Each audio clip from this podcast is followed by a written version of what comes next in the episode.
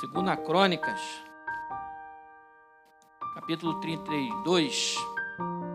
Ué, pastor, o senhor vai pregar de novo? Vou pregar de novo. Ué, sobre a mesma passagem? Mesma passagem. Vai entender. Só que dessa vez com uma, um ângulo diferente do que foi falado anteriormente. E vai ser muito rápido. Em 10 minutos eu vou fazer isso.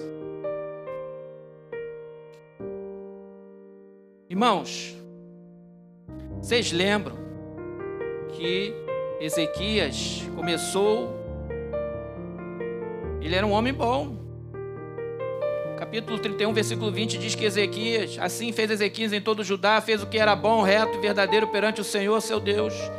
Em toda a obra que começou no serviço da casa de Deus, na lei e nos mandamentos, para buscar o seu Deus de todo o coração, fez e prosperou. Porque ele foi fiel ao Senhor. Vamos ser fiel a Deus.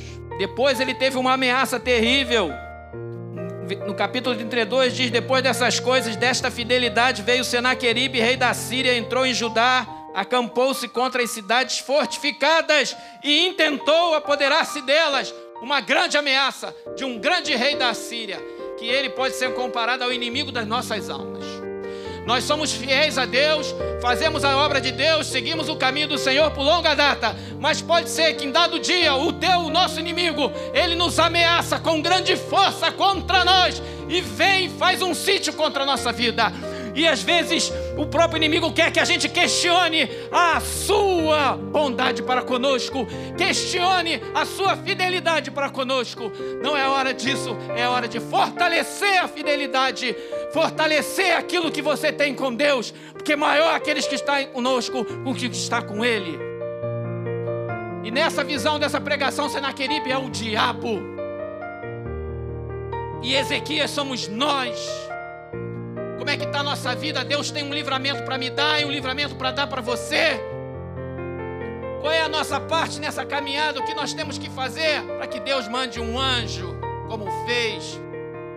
E apenas um anjo derrote todo o exército assírio e o inimigo volte envergonhado, porque por um caminho ele vem contra nós, mas por sete outros ele é disperso. Grande é o Senhor.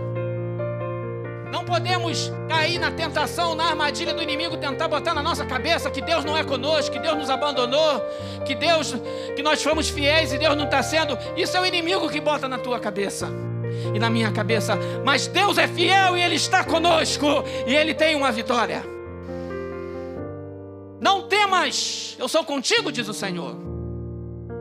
E o que, que Ezequias fez? Primeiro, Vendo, pois, Ezequias que Senaqueribe vinha, que estava resolvido a pelejar contra Jerusalém, resolveu, de acordo com seus príncipes, os seus homens valentes, tapar as fontes das águas que havia fora da cidade e eles o ajudaram. Eu preguei sobre o contexto histórico, falei de unidade, falei de não deixar aquele que vem contra você fortalecido, mas no mundo espiritual quero dizer uma coisa para você: não alimente o teu inimigo. Não alimente o diabo, não alimente o teu inimigo. Se você tem uma fraqueza, uma tentação, algo que te cai, faz você cair, não fique alimentando essa tentação. Não busque fontes que alimentam isso na sua vida. Se você tem problema com pornografia, com prostituição, com adultério, você não pode alimentar essa situação na sua vida. Corta essa fonte agora. O sangue de Jesus tem poder santifica, e tu verás o grande livramento que Deus vai dar na tua vida. Santifica só, para tu ver se o exército que está contra você não cai. Santifica só para tu ver se as grandes promessas que estão prontas para você não vão ser derramadas. Santifica só para você ver o que Deus pode fazer com você. Porque o Deus, porque o teu inimigo tem te amarrado e tem te freado através dessas coisas. E essa palavra é para todos os homens e mulheres de qualquer idade. Eu estou falando para homens e mulheres de qualquer idade, não é só para jovem, não. Deixa de alimentar o teu inimigo. Eu gosto de roubar, para de roubar. Eu gosto de mentir. Para de mentir. Você está alimentando o teu inimigo. Mentirinha. Para de dar corda. Para de dar alimento para o teu inimigo. Eu gosto de fofocar. Para de alimentar o teu inimigo. E aí eles fizeram isso. E depois cobraram ânimo, restauraram o quê? Verso 5: Restaurou todo o muro quebrado, e sobre ele ergueu torres, as brechas. Vamos tapar as brechas, igreja. Tapa as brechas da nossa vida. Você pode ter brecha, tem falha. Além do pecado, é uma falta de algo. É falta de palavra, é falta de louvor, é falta de adoração, é falta de comunhão na igreja. São brechas. Tapa essas brechas. E no lugar das brechas, construa torres de vigia e de oração e de adoração e de louvor e de santificação. No lugar das brechas, por onde o inimigo consegue entrar na tua vida, coloca torres para o inimigo ser atacado ao invés de atacar você para que você seja vigilante, veja espiritualmente todas as coisas como uma águia que vê longe. Olha, esses aqui eu estou discernindo o que é.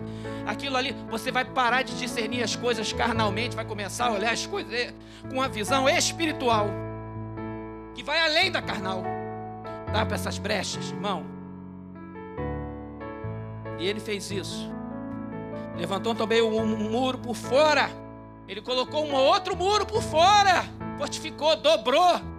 Ele dobrou e santificou duas vezes. Fechou as brechas e ainda botou outro muro. Dobrou santificação, ajoelhou, consagrou. Fortificou a mil cidade, fez armas e escudos em abundância. Irmão, escudo em abundância é fé em abundância. Escudo da fé.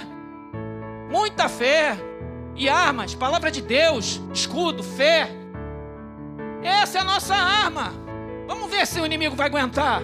Uma igreja que está com escudo, que está com a espada, que está unida, que está sem brecha, que não alimenta o inimigo, que vai marchando. Bah, as portas do inferno não prevalecerão. Aí nós vamos ver milagre. A Bíblia está recheada de milagres. Eu creio em todos eles. Eu não preciso mais ver um milagre para crer em Jesus, não. Mas Jesus é o Deus de milagres, Jesus é o Senhor, Ele pode. Ele animou o povo. Pôs oficiais de guerra sobre o povo, reuniu-os na praça e lhe falou o coração, dizendo: Sede fortes e corajosos. Irmão, sede fortes e corajosos, igreja. Sede forte e corajosa. Todos nós. Não temais, nem vos assusteis por causa do rei da Síria, por causa das investidas do diabo, por causa dessa pandemia, nem por causa de toda a multidão que está com ele, ainda que pareçam maioria. Não importa o que dizem lá fora, não importa o modelo que estão pregando aí para a sociedade, ainda que pareça maioria, não vou temer, não vou me assustar, vou seguir ao Senhor. Porque um há conosco maior do que o que está com ele. Coloca isso na tua cabeça, hein? Deus é maior que os nossos problemas. Com ele está o braço da carne, mas conosco o Senhor, nosso Deus, para nos ajudar e para guerrear nossas guerras. O povo cobrou o ânimo com as palavras de Ezequias, rei de Judá.